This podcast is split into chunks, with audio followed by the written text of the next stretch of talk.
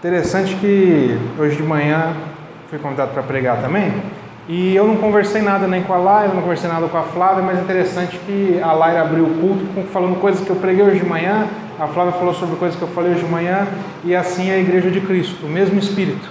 Né? A palavra do Senhor diz que o que importa é isso, é a unidade da fé. A mesma fé, uma só fé, um só Deus Pai, um só batismo e um só Espírito, que é o que nos guia, que nos direciona e que orienta os nossos corações para que nós possamos estar alinhados com a palavra de Deus. Nós temos falado muito sobre isso daqui à noite, que nós precisamos aprender a abrir mão dos nossos achismos, mão das nossas convicções, porque elas não têm nos levado a lugar nenhum. O próprio Senhor diz que a vontade de Deus é boa, perfeita e agradável. Então, toda vez que eu não estou vivendo debaixo da vontade de Deus, por consequência, estou vivendo o quê? O mal, o imperfeito e o desagradável. Então, há uma necessidade que nós nos alinhemos com aquilo que é a vontade de Deus para as nossas vidas, para que a gente deixe de sofrer por conta própria e a gente passe a viver a vontade de Deus para nós. Nesse sentido, hoje eu quero falar um pouco sobre uma, uma passagem muito conhecida, que é o Salmo 23. Quem aqui sabe o que está escrito lá no Salmo 23? O Senhor é meu pastor e nada me? O Senhor é meu pastor e nada me? Salmo 23. Bruno, eu já sei o que está escrito lá. Perfeito. Porém, se a gente sabe o que está escrito, mas não discerne no Espírito, nós não conhecemos. Deus diz através da sua palavra: O meu povo é destruído por falta de? De saber o que está escrito? Não, por falta de conhecimento. Nós sabemos muitas coisas que a Bíblia diz, mas conhecemos muito pouco o que o Espírito Santo de Deus tem para nos revelar. É por isso que a palavra do Senhor diz que a letra por si só, ela mata. Ou seja, ela não é capaz de produzir nada de transformação na tua vida. Mas pelo Espírito Santo de Deus, aquilo que nós sabemos se traduz em conhecimento, conhecimento poderoso para transformar o modo como nós racionalizamos a nossa fé de forma que a gente deixa de viver essa vida segundo os nossos achismos e as nossas convicções para viver ela segundo aquilo que é a vontade de Deus para nós. Então eu quero te convidar a abrir sua Bíblia aí no Salmo 23. E a hora que você abrir sua Bíblia em Salmo 23, você vai virar uma página e você vai para o Salmo 22. Ué, Bruno, por quê? Porque, como eu perguntei, quem conhece o Salmo 23? Todo mundo disse, eu conheço. A hora que eu digo, o Senhor é meu pastor, você completa, nada me faltará. Só que a gente não se dá conta que o Salmo 23 é uma consequência do Salmo 22. E a gente conhece muito pouco que está escrito no Salmo 22. E quem está escrevendo isso, dizendo essas palavras, é o rei Davi. E quando você abre lá no Salmo 22, olha só os primeiros versículos. Versículo de 1 a 3. Deus meu, Deus meu, por que me desamparaste? Ué, Bruno, mas isso não é aquilo que Jesus disse lá na frente? Sim, Jesus diz lá na frente quando ele está na cruz do Calvário.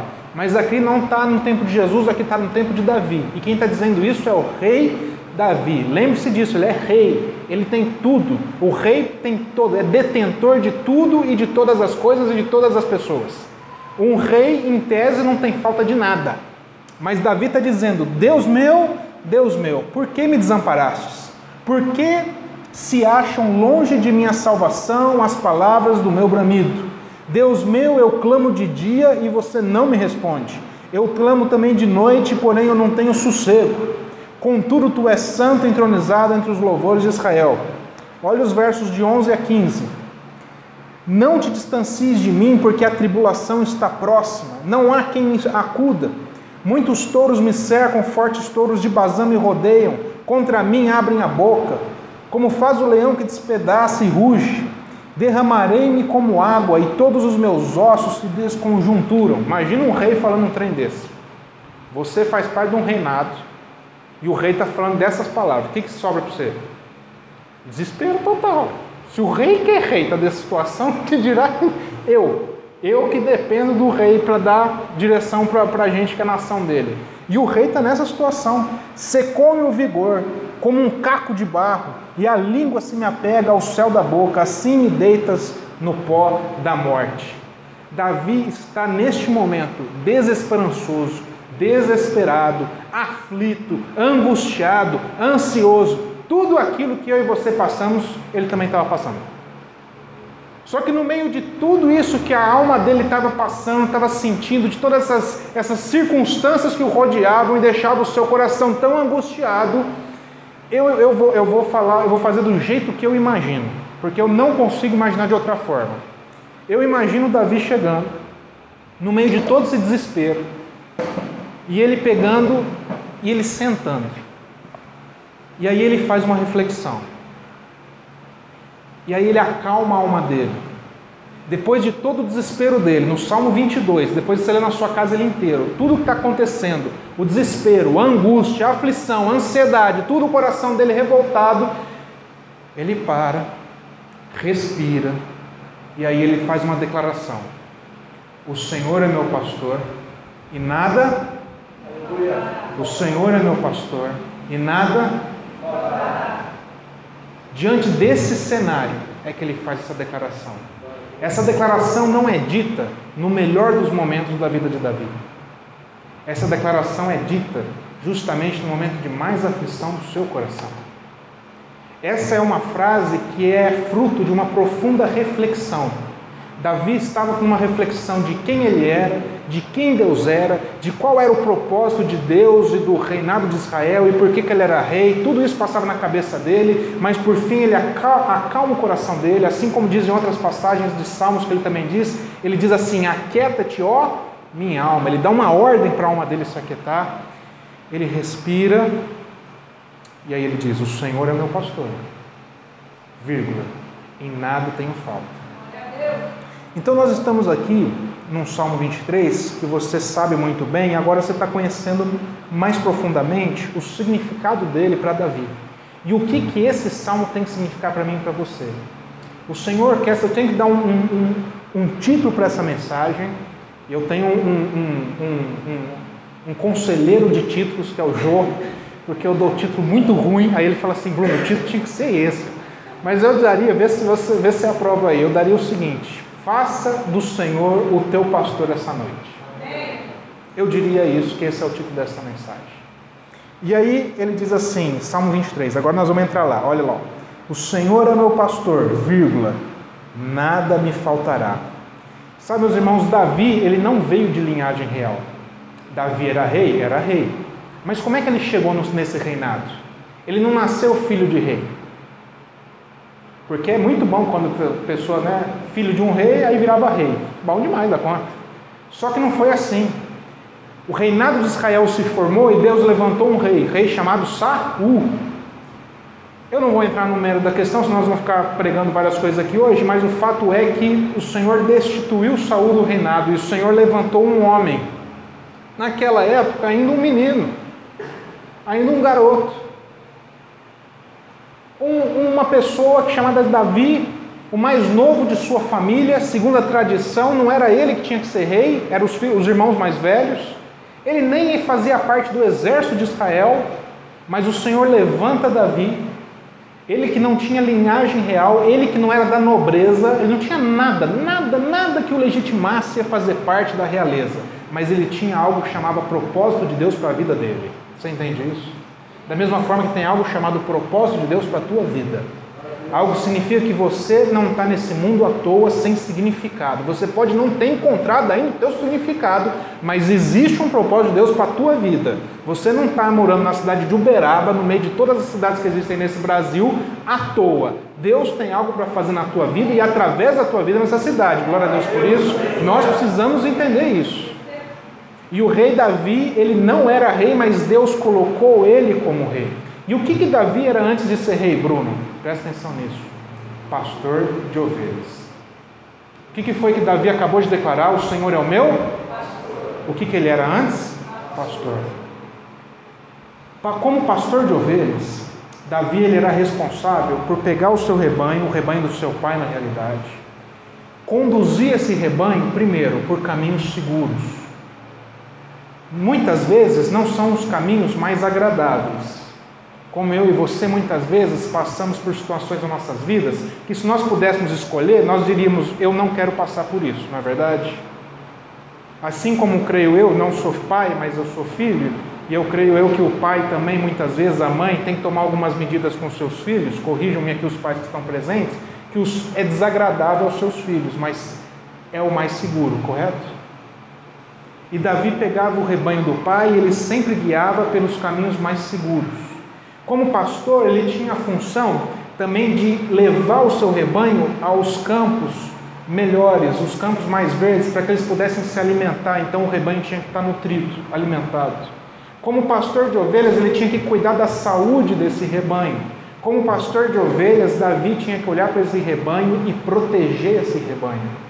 A Bíblia diz que muitas vezes Davi teve que lutar com urso, com lobo, com leão, com presas que vinham e tentavam roubar, comer os, as ovelhas, mas o Davi ele ia lá e protegia porque ele era um pastor daquelas ovelhas.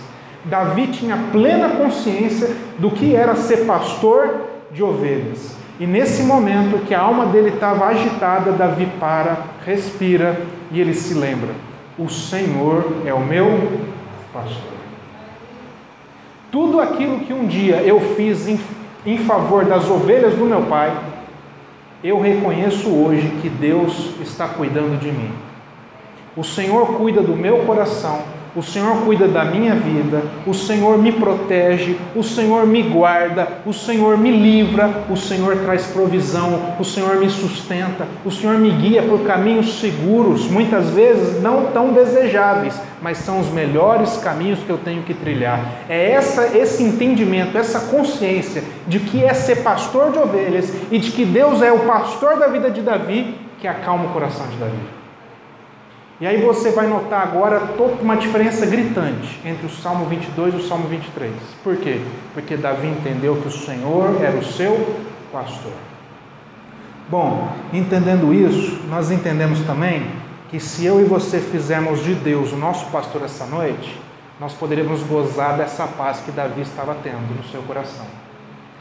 O Senhor quer convidar a gente essa noite justamente a gente fazer dele o nosso pastor. Bom, no verso seguinte, diz o seguinte: Deitar-me-ei, é, deitar-me faz, desculpa, em pastos verdes, e guia-me mansamente a águas tranquilas. Bom, ele nos faz deitar, como pastor que ele é de nós, em pastos verdes. Que pastos verdes são esses? Não são os pastos verdes aos nossos olhos, são os pastos verdes aos olhos de Deus. Como assim, Bruno? Estava ministrando hoje de manhã sobre a vida de Ló. A Bíblia nos diz e nos conta que Abraão chamou Ló e começou a ter briga familiar, porque eles começaram a prosperar tanto que os empregados de Ló brigavam com os empregados de Abraão e os bens deles, a, a, as ovelhas, os rebanhos começavam a se misturar. Então Abraão chama Ló e fala: Olha, nós somos família, sangue do mesmo sangue, não vamos ter briga entre nós. Faz o seguinte, Ló: olha para norte, para sul, leste, oeste, escolhe a terra que você quer morar. Onde você for, eu vou para o lado oposto, para a gente ter paz entre nós. A Bíblia diz que Ló olhou para um lado, olhou para o outro e escolheu a campina mais verde, aquilo que mais agradou os seus olhos. Mal sabia Ló que ele tinha acabado de escolher Sodoma e Gomorra para morar. Mal sabia ele que, o, o, o, que os olhos dele alcançaram eram caminhos de morte. É o que diz lá em Provérbios 14. Há caminhos que aos olhos dos homens parecem ser bons, mas o fim desses caminhos são caminhos de morte. Quando nós tomamos decisões baseadas na sabedoria humana, na sabedoria carnal, naquilo que os nossos olhos contemplam, que a gente acha que é bom para nós, sem consultar o Senhor, nós acabamos é, nos equivocando, saindo da vontade de Deus. E se a vontade de Deus é boa, perfeita e agradável, você já aprendeu que então nós passamos a viver aquilo que é mal, imperfeito e desagradável. Quando a palavra do Senhor diz: Deitar-me fazem pastos verdes, são os pastos do Senhor, e não os pastos que eu e você que achamos que são bons para nós. Ele diz assim: Guia-me, presta atenção nisso, guia-me mansamente a águas tranquilas. O guiar do Senhor é manso. O trato do Senhor com os nossos corações é um trato de mansidão. Quando você pega Moisés, que viveu 40 anos lá no, no, no, no palácio do Egito, o Senhor chama ele e fala: Bom, eu vou trabalhar através da vida desse camarada. Só que aí ele olha para o coração de Moisés, como é que era o coração de Moisés? Moisés viu um egípcio batendo no israelita. O que, que Moisés foi lá e fez? No hebreu, desculpa. Foi lá e matou o egípcio. Solucionou o problema? Solucionou para ele lá na hora. Resolvendo, não resolveu nada. Deus olha para o coração de Moisés e fala assim: Que cara impetuoso, eu preciso tratar o coração dele. O que, que o Senhor faz? Presta atenção nisso. Põe Moisés para pastorear ovelhas. Durante quanto tempo? 40 anos. Moisés foi pastor de ovelhas. E aí, nesse fim desse período, no fim de 40 anos, que Deus pegou, levantou Moisés para libertar o povo. Ele só pôde trabalhar com Moisés depois de 40 anos, quando ele aprendeu a ser manso. E a Bíblia diz que Moisés se tornou o homem mais manso dessa terra. O trato do Senhor com o nosso coração é de mansidão. Como é que está o nosso coração? Porque se o nosso coração não é manso, eu quero te dar uma notícia. Deus te ama tanto que Ele vai amansar o teu coração. O problema é que muitas vezes nós vamos atrasando a obra do Senhor. Compete a nós abrirmos os nossos corações e permitirmos que Ele trabalhe conosco. E Ele diz: guia, guia-me mansamente. Mansamente aonde? As águas tranquilas. As águas do Senhor para nossas vidas, aquilo que o Senhor tem para nós, são águas tranquilas. Quando estava tendo chuva aqui, nesse mês de janeiro, mês passado, como é que estavam as águas aqui de Uberaba? aquelas pancadas de chuva que caía, água passando aqui, mandaram um vídeo para nós aqui, daqui da, da Avenida Fidelis Reis, água passando, enxurrada. Essas são águas tranquilas? Essas águas trazem paz para o nosso coração? Pois é, o Senhor ele trabalha só com a paz dele. Ele não trabalha nada diferente disso. É por isso que a Bíblia diz: seja a paz de Cristo o árbitro no teu coração. Seja a paz de Cristo aquilo que vai te direcionar. Você está em paz? Então é uma coisa. Agora você não está em paz, pode saber que Deus não está nesse negócio que você está vivendo aí. Porque a paz de Cristo é o juiz. Ele que é o árbitro, aquele que apita e fala, ó, está errado.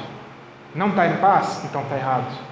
Seja a paz de Cristo no teu coração, porque as águas que o Senhor nos guia são águas tranquilas, é na porção exata da sua alma. A palavra do Senhor vem no coletivo, mas ela sempre trata individualmente os nossos corações na porção exata que você precisa. Glória a Deus por isso. A palavra do Senhor continua dizendo no verso 3: Refrigera a minha alma, guia-me pelas veredas da justiça por amor do seu nome. Presta atenção nisso. A palavra do Senhor diz: Refrigera a minha alma. O que significa refrigerar? Renovar as minhas forças ou consolar a minha alma.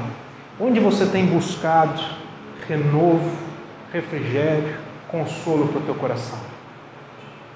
Quantos de nós não desenvolvemos hábitos que se tornam verdadeiros vícios, na ilusão de que nós estamos tendo consolo, refrigério e renovo? O que, que você busca no seu dia a dia, no seu final de semana, na ilusão de que vai te trazer um refrigério? Na ilusão de que isso vai te trazer um renovo? Na ilusão de que isso vai te trazer um, um descanso? Já ouviu falar da palavra ressaca? Sabe o que é a ressaca? Ressaca é o resultado de uma pessoa que achou que ia encontrar renovo naquilo que não traz renovo. Muitas vezes nós vamos desenvolvendo hábitos na nossa vida, se tornam vícios, a gente nem percebe. Por quê? Porque se tornam válvulas de escape para a nossa ansiedade, para o nosso nervosismo. Quando na realidade a palavra do Senhor diz: refrigera a minha alma. Quem é que vai refrigerar a tua alma, meu irmão? É o Senhor. É o Senhor que refrigera a tua alma, é o Senhor que tem paz para o teu coração, é o Senhor que tem paz para a tua alma, é Ele que pode trazer um renovo, um refrigério, trazer, tocar o teu coração, tirar todo aquele peso, aquela amargura, aquela dor, aquele sofrimento, é só o Senhor, meu querido.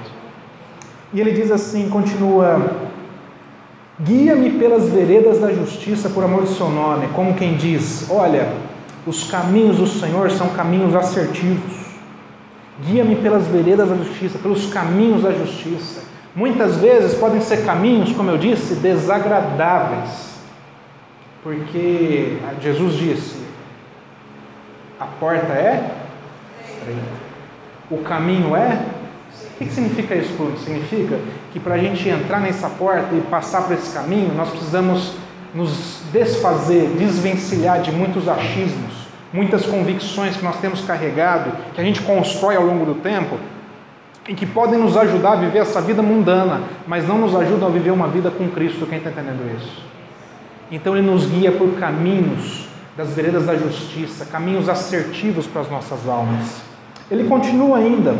Não, preste atenção que o Salmo 23 é muito curtinho, a gente vai acabar do nada e falar assim, acabou, acabou. Aí a gente encerra o. Ainda que eu andasse pelo vale da sombra da morte, não temeria mal algum. Está no verso 4. Porque tu estás comigo, a tua vara, o teu cajado, eles me consolam. Apesar do medo, meus irmãos, que muitas vezes bate a porta do nosso coração, a gente, quando faz do Senhor nosso pastor, a gente entende esse versículo. Ainda que eu ande pelo vale da sombra da morte. Apesar dos momentos desconfortáveis que nós possamos viver, apesar dos momentos que nos causam medo, apesar dos momentos que confrontam a nossa fé e que nos fazem perguntar: cadê Deus? Ainda que eu ande pelo vale da sombra da morte, não temo mal algum. Eu não tenho medo. Porque lembra que a fé é a certeza do que não se vê, convicção do que se espera. Bom, se a fé é a certeza e a convicção, existe possibilidade de ter dúvida nisso? Naquilo que eu tenho certeza, eu tenho dúvida? Naquilo que eu tenho convicção, eu tenho dúvida? Então por que, que nós temos medo se nós temos o Senhor como nosso pastor? É isso que Davi está dizendo. Ainda que eu ande pelo vale da sombra da morte, ainda que o dia mal bata na porta do meu coração e diga: Ó, oh, hoje é o dia mal, Hoje é o dia, muitas vezes, do desaforo.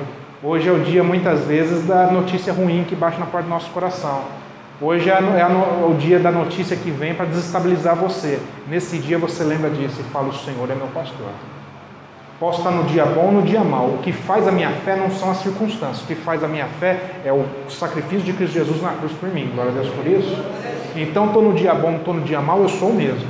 Tem gente que se permite desconstruir quando enfrenta o dia mal. Chegou o dia mal, parece que a pessoa se desconstrói, não é mais a mesma. Por quê? Está faltando o quê? Fazer de Deus o seu pastor. Fazer do Senhor o seu pastor. Glória a Deus por isso. E ele continua dizendo: olha só. É, se eu fiz o Senhor meu pastor, então não há necessidade de todo medo e desespero. Eu entendo que eu posso passar por emoções, como medo, ansiedade, angústia, aflição, mas não me é permitido o que? Eu me tornar refém das minhas emoções. Nós passamos por todas as emoções, presta atenção nisso. Jesus não passou por todas as emoções? Passou por todas as emoções. Ele ficou bravo, ele ficou triste, ele chorou, ele ficou alegre, todas as emoções, mas ele não se tornou refém de nenhuma delas. Nós podemos passar por todas as emoções, mas não nos é lícito nos tornar refém de nenhuma delas. Guarda isso no teu coração. Então ele continua dizendo: o que nos consola e conforta diante do dia mal é saber que nós temos um pastor e que através do seu cajado e da sua vara nós somos guiados e corrigidos a sempre estarmos vivendo no único caminho que nos conduz à vida, que é Jesus Cristo. O rei Davi diz: O teu cajado e a tua vara me consolam. O cajado do pastor é o que? É para estar direcionando o caminho das ovelhas. A vara muitas vezes vem para dar uma, né? Para dar uma, uma chicoteada, chamar atenção, né? Ninguém gosta, né? De ser corrigido. Pois é. Mas a palavra do Senhor diz que Deus ele só corrige a quem ama. O pai, da mesma forma, a Bíblia continua que o filho, que o pai corrige o filho a quem quer bem. Como quem diz assim: Eu só vou chegar em você e te exortar porque eu te amo e eu te quero bem.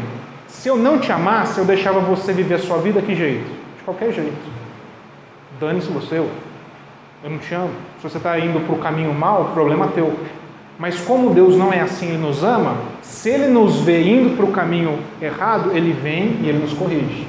Ele vem e Ele utiliza o cajado para nos direcionar. O cajado falhou, eu não percebi o cajado me direcionando, aí vem a vara Aí vem uma correçãozinha, mas é em amor, recebe em amor aí, tá?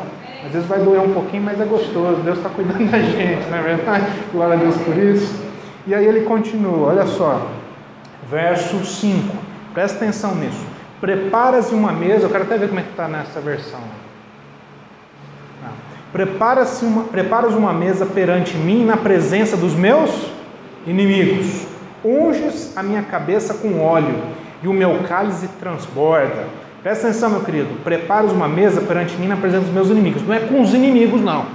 Tem gente que pega esse versículo, não, porque A palavra diz que a gente vai sentar todo mundo, inclusive com os inimigos. A tua Bíblia diz isso, a minha que eu uso e que eu li não diz isso não.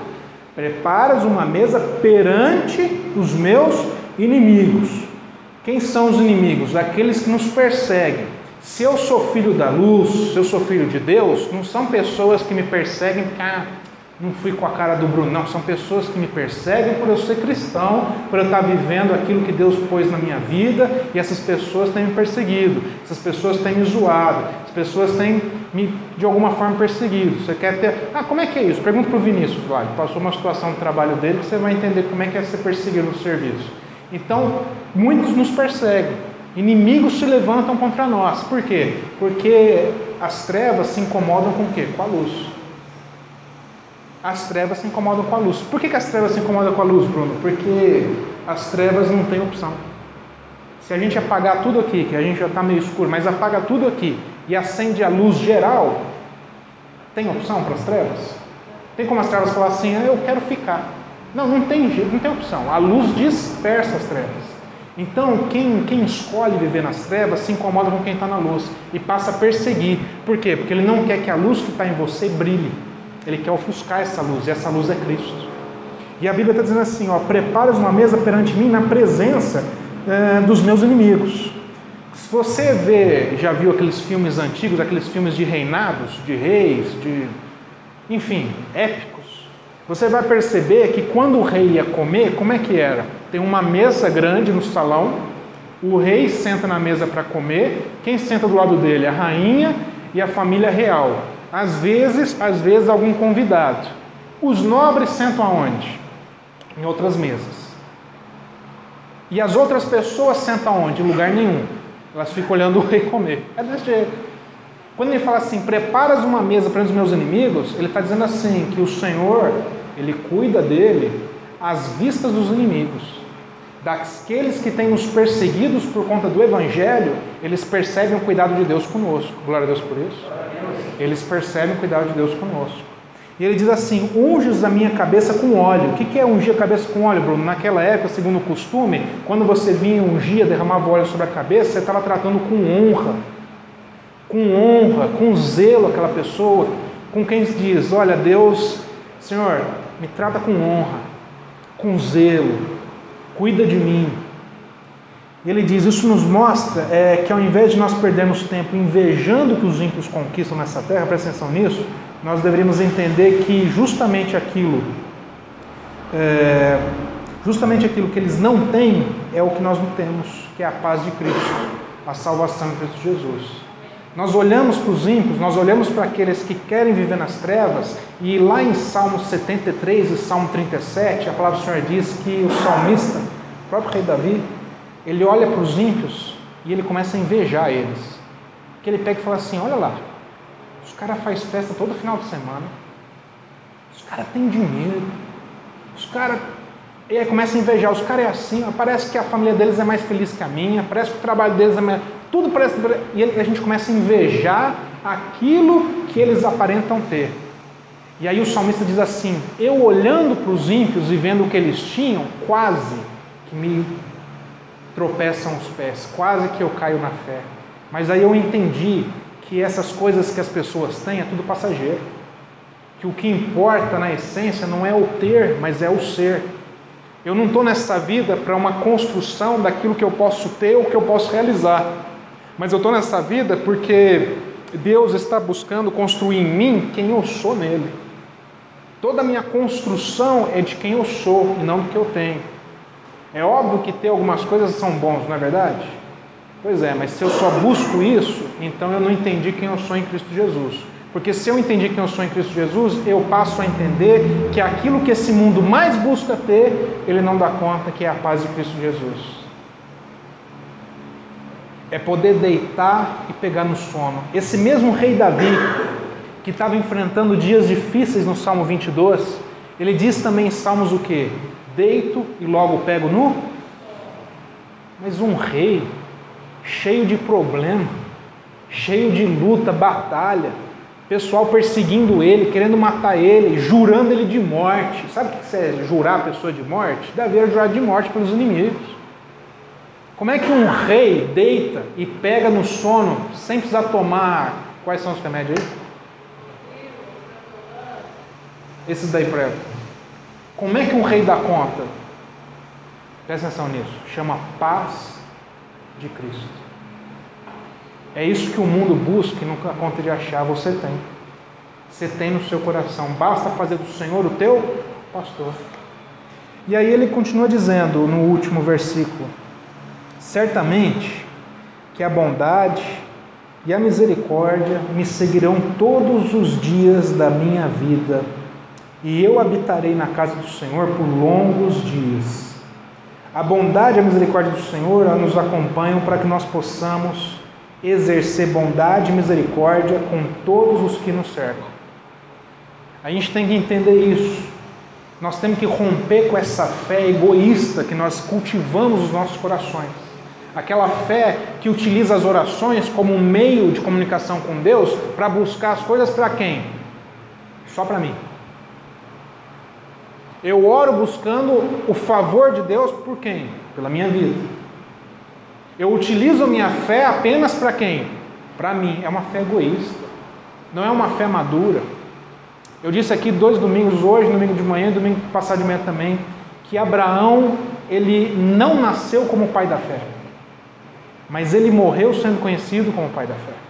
Isso significa que Abraão teve durante a sua vida a possibilidade de que Deus amadurecesse no coração dele a fé, que ele pudesse ter desenvolvido no seu coração a fé que Deus queria. Da mesma forma que eu e você nós temos a oportunidade de permitir que o Espírito Santo de Deus trabalhe no nosso coração ao ponto de que nós possamos ter uma fé madura e não uma fé egoísta. Para que nós possamos ter a bondade, a misericórdia do Senhor nos seguindo todos os dias da nossa vida, para que nós possamos também ser bondosos e misericordiosos com as pessoas que estão ao nosso redor. É fácil ser bondoso e misericordioso? Você está no trânsito, é fácil ser bondoso e misericordioso no trânsito? Você falar que sim, eu vou orar para um mentiroso, como dizia meu avô. É fácil? Não é. Mas se a bondade e a misericórdia, eu oro para o Senhor para que a bondade e a misericórdia do Senhor esteja comigo, então eu preciso deixar de ser egoísta e passar a ser bondoso misericordioso com o meu próximo também. Ah, mas a pessoa não merece. Pois é, mas você também não merecia. Porque nós tudo tinha que morrer pelos nossos pecados. Mas Jesus desceu, veio e morreu por nós. Então, como nós somos tudo imerecedores, nós também vamos fazer o favor da bondade e da misericórdia para aqueles que também não merecem. Mas não vou ganhar nada por isso. Mas você não está no Big Brother Brasil e você não precisa de voto. Você faz é porque a graça te alcançou e você faz é por graça mesmo. Glória a Deus por isso. O salmista estava entendendo isso. O rei Davi estava assimilando essas informações. E ele diz: Me seguirão todos os dias da minha vida e eu habitarei na casa do Senhor por longos dias.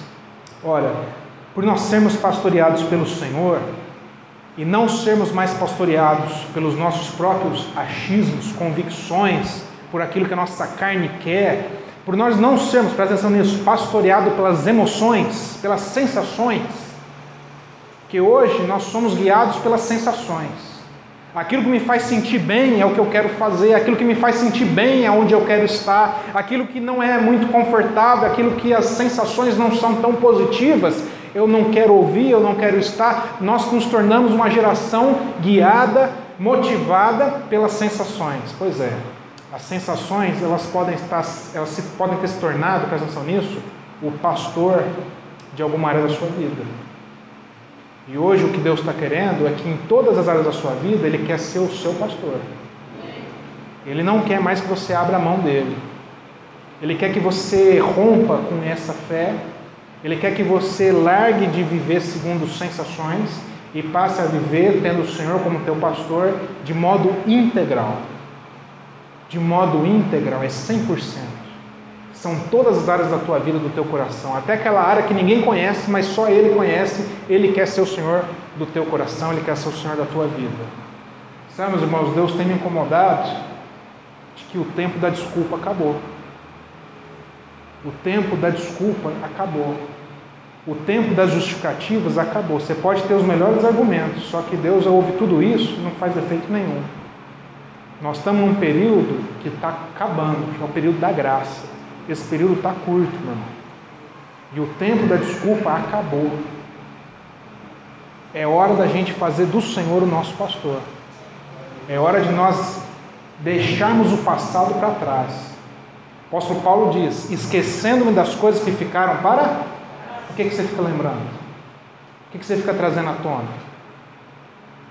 Nós precisamos fazer do Senhor nosso pastor. Por sermos pastoreados pelo Senhor, nós desejamos estar continuamente o que? Na sua presença. Ele diz: Certamente que a bondade e a misericórdia me seguirão todos os dias da minha vida, e eu habitarei na casa do Senhor por longos dias. Por que, que nós temos dificuldade de entrar na presença de Deus? Por que, que nós temos dificuldade de lermos a Bíblia todos os dias? Não é um dia sim, um dia não, ou só no domingo. É todo dia. Ah, quem tem que saber a Bíblia é o pastor. Vou te dar uma Bíblia no meio da tua fuça, rapaz. Você tem que saber a Bíblia. Mais do que eu. O apóstolo Paulo fala que ele ia pregar lá em Bereia e os cidadãos de Bereia pegavam e ficavam conferindo para ver se Paulo estava pregando certo. Eu queria mesmo estar pregando aqui, eu queria ver você abrindo sua Bíblia aí. Teve uma vez que eu preguei, o cara me chamou e ficou duas horas conversando comigo lá no fundo. Aí eu não concordei com você falou, não. Eu falei, por quê? Ele falou, aqui na Bíblia, tá- e a gente foi, eu achei tão gostoso que alguém pegou e leu a Bíblia e me questionou. Nós precisamos ler a Bíblia todo dia. Por que, que a gente tem dificuldade de habitar na casa do Senhor? Por que, que a gente tem dificuldade de habitar na presença do Senhor, de ler a Bíblia todo dia, de fazer oração todo dia? Quando eu digo oração, não é oração de pedinte, não de mendigo que está na rua. Senhor, me dá isso, me dá isso, me dá isso, me dá isso. Oh, pelo amor de Deus, quem tem paciência com um troço desse? Faz uma oração de gratidão. Uma oração de gratidão. Não é possível você não dar conta de agradecer por uma coisa no meio da sua oração, meu irmão.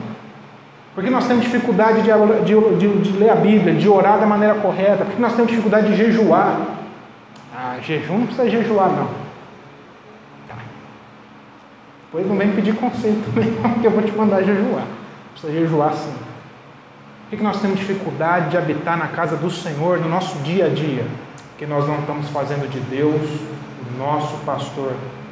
Porque tem áreas do nosso coração que o Senhor ainda não é o nosso pastor. Nós temos segurados. Presta atenção nisso e eu vou encerrar por aqui. Controle é uma ilusão. Eu e você não controlamos nada. Eu e você não controlamos nada. Você pode achar, você pode se iludir que você controla alguma coisa na tua vida, meu irmão. Eu e a Lara, a gente estava atravessando a rua lá de casa, conversando, a Lara não viu o carro, quase que o carro atropela a minha esposa, cara. A sorte é era uma crente que estava dirigindo o carro, era Danube. Foi a sorte, rapaz, que ela parou assim, aí a Lara, perdão, não sei o que, já conversando lá. O que, que impede? Qual que é o controle? Eu posso ter todo o controle e por conta de um deslize, acabar minha vida. Autossuficiência é uma ilusão. Você achar que você se basta em alguma área da sua vida, oh meu querido, isso é uma ilusão. Jesus morreu por nós, ele não morreu por partes da tua vida, ele morreu pela tua vida toda. Ele quer todo o teu coração. Ele tem o maior prazer de entrar no teu coração e tratar aquela área mais ferida, mais machucada, mais arrebentada. Sabe por quê? Porque a sua vida é dele. Você não entregou a tua vida a Jesus? Senhor, minha vida é do Senhor. Aí você não solta. Se você entregou a sua vida a Jesus, permita que ele seja o teu pastor essa noite. A palavra do Senhor diz assim: Jesus dizendo, palavras do Cristo: Eu sou o bom pastor. O bom pastor dá a sua vida pelas suas ovelhas. Eu não sou bom pastor. Jesus é o nosso bom pastor. Eu, Bruno, não sou pastor da tua vida. Jesus é o pastor da tua vida. E eu só estou aqui para te lembrar isso essa noite.